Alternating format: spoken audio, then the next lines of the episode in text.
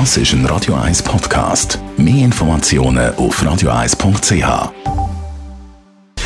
Gesundheit und Wissenschaft auf Radio 1. Unterstützt vom Kopfwehzentrum Irlande Zürich. www.kopfwww.ch Morgen also internationaler Mannentag. Und pünktlich auf den Tag hin hat die Online-Partnervermittlungsagentur Parship ein Umfrageinstitut beauftragt, genau die Frage zu klären, wo schon der Herbert Grönemeyer umtrieben hat.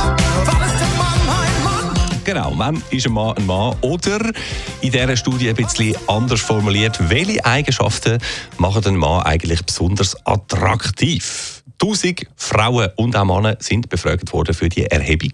Und was da am meisten genannt worden ist, das wollen wir jetzt natürlich wissen. Zuerst einmal die Antworten der Frauen. Platz 1 von den beliebtesten Eigenschaften bei einem Mann.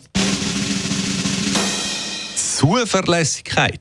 Jawohl, für 75 Prozent von allen befragten Frauen wichtig, dass ein Mann zuverlässig ist. Platz 2, sympathische, charmante äh, und humorvolle Persönlichkeit. Gefolgt von Platz 3, als Vater Verantwortung übernehmen. Aha. Und Platz 4, Bildung.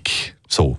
Optische Merkmale sind erst weit hinten in der Liste zu finden. Einmal in dieser Parship-Umfrage. Wir wissen es nicht. He? Gut. Körpergröße, nur 25 Prozent der befragten Frauen, die das angekreuzelt haben. Ein trainierter Körper, 10 Prozent. Und praktisch gar keine Einigung hat es beim Einkommen.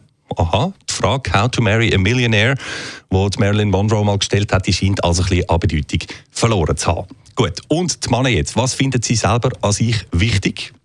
Ganz kurz gesagt, ziemlich genau das Gleiche. Zuverlässigkeit, Charme, Verantwortung übernehmen, weit vorne. Der Bizeps und der Wäschbrettbauch weit hinten. Nur in einer Frage, da gehen die Antworten von den Männern und den Frauen in dieser Parship-Umfrage zum Internationalen Mannentag ein bisschen auseinander.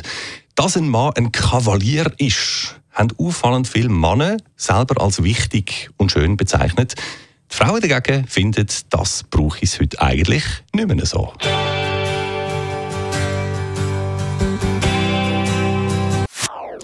Das ist ein Radio 1 Podcast. Mehr Informationen auf radio1.ch.